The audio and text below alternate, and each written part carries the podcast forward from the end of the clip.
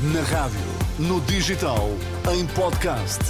Música para sentir, informação para decidir.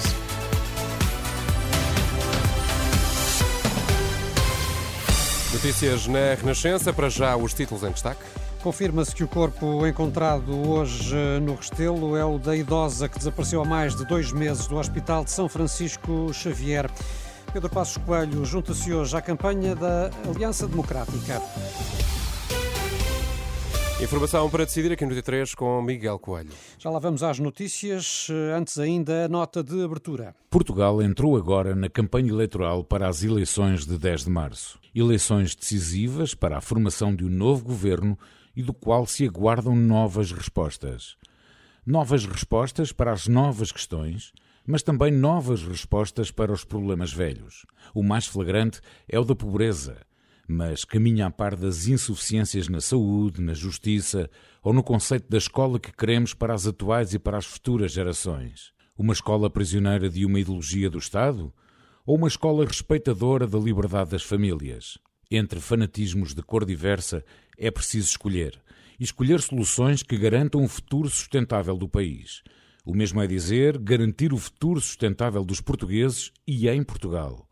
Para que a imigração, sendo uma possibilidade, não se converta numa fatalidade, imposta pela ausência de perspectiva de futuro. Se as eleições são importantes, importa que todos participem porque em democracia, ao contrário das ditaduras, o bem comum é da responsabilidade de todos. Ninguém está dispensado de ajudar a construir um país digno, justo e solidário. E já agora, um país feliz.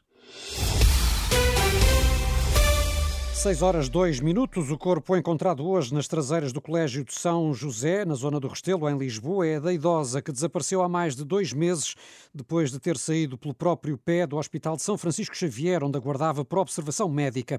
A notícia foi confirmada à Renascença por fonte próxima da família, que já foi informada. A mulher de 73 anos sofria de demência. O corpo foi encontrado esta segunda-feira em avançado estado de decomposição num espaço perto do hospital. Na altura do desaparecimento, a 12 de dezembro, dezembro foram feitas buscas na unidade hospitalar, foram vistas as imagens de videovigilância e o caso foi reportado ao posto local da PSP. Um homem de 49 anos morreu soterrado esta tarde num acidente de trabalho numa empresa de pré-fabricados em betão, no Conselho de Mirandela. O alerta foi dado pouco depois das três da tarde. Luís Soares, da Autoridade de Proteção Civil, diz à Renascença que o óbito foi declarado no local. Nós, isso foi uma situação que nós recebemos um alerta para um acidente de trabalho às 15h12 para uma fábrica em Vila Nova das Passas, uh, para um masculino de 49 anos que estaria submerso. No local, quando as equipas chegaram, realmente confirmaram essa situação. Era um homem que estava dentro de uma máquina receptora de, de betão, de cimento, uh, já em paragem cardiorrespiratória. Ele foi removido dessa máquina uh, e o óbito depois foi verificado no local pelo helicóptero do INEM de Macedo Cavaleiros. Trabalhador da fábrica Pavimir terá caído numa máquina de recepção de betão e ficou uh, soterrado. O Ministério da Agricultura garante que eh, não há atrasos e que já foram pagos os apoios prometidos para a última sexta-feira. Num uh, esclarecimento enviado à Renascença, o gabinete de Maria do Céu Antunes explica que alguns casos que diz serem pontuais não receberam por causa de controlos obrigatórios da União Europeia, mas assegura que a situação será regularizada em breve. Esta tarde, o Movimento Civil dos Agricultores disse à Renascença que há um número considera anormal de irregularidades nas candidaturas, o que parece, segundo os agricultores, uma forma de atrasar o processo.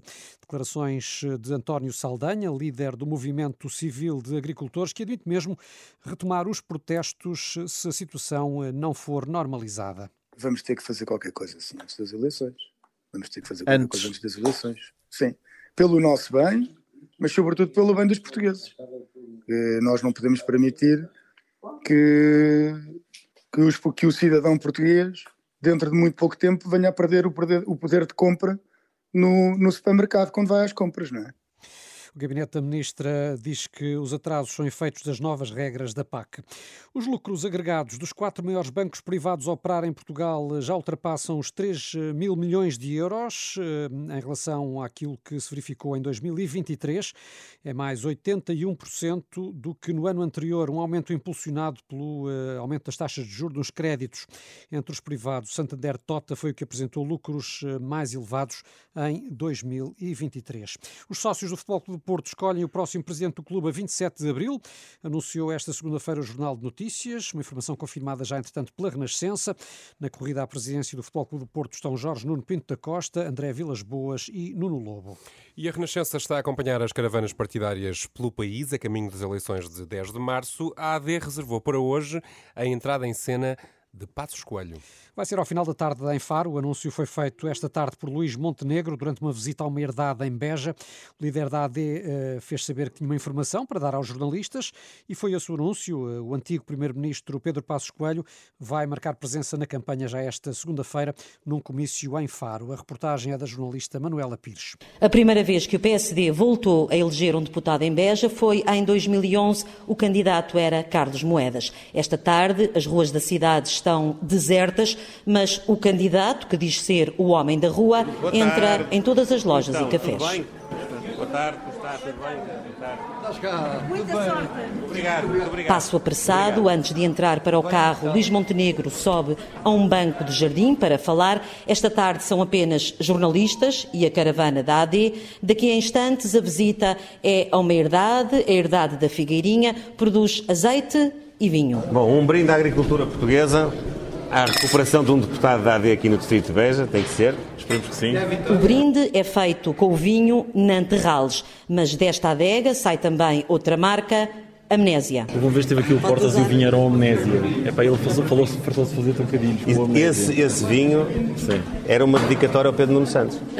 Olha, é. ele é que ainda não sabia na altura. Mas... Já que Paulo Portas entrou na campanha, mais logo é Pedro Passos Coelho, em Faro. E queria convidar-vos a estar mais logo no comício em Faro, onde teremos a participação do Dr. Pedro Passos Coelho. O anúncio feito por Luís Montenegro antes de entrar no Algarve. Recorde-se que a pergunta sobre se Passos Coelho ia ou não participar na campanha da AD foi colocada esta manhã durante o debate entre os líderes partidários nas rádios, mas Montenegro, na altura, não respondeu. E pelo sul do país andou também esta tarde Inês Souza Real, a líder do PAN.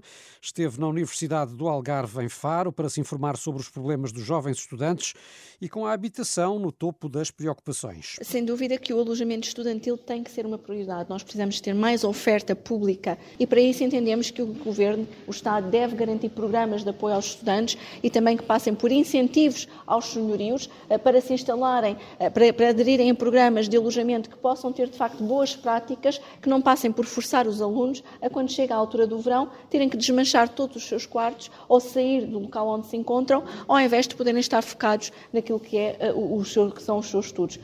Noutro plano e numa região onde a seca tem sido um dos principais problemas, Inês Sousa Real defendeu boas práticas ao nível do combate às perdas de água, bem como ao nível da reflorestação. O PAN quer igualmente mais dinheiro da política agrícola comum para combater o problema da seca. Em rr.pt encontra as reportagens da Renascença na campanha para as eleições de 10 de março e pode também voltar a ouvir o debate desta manhã nas rádios.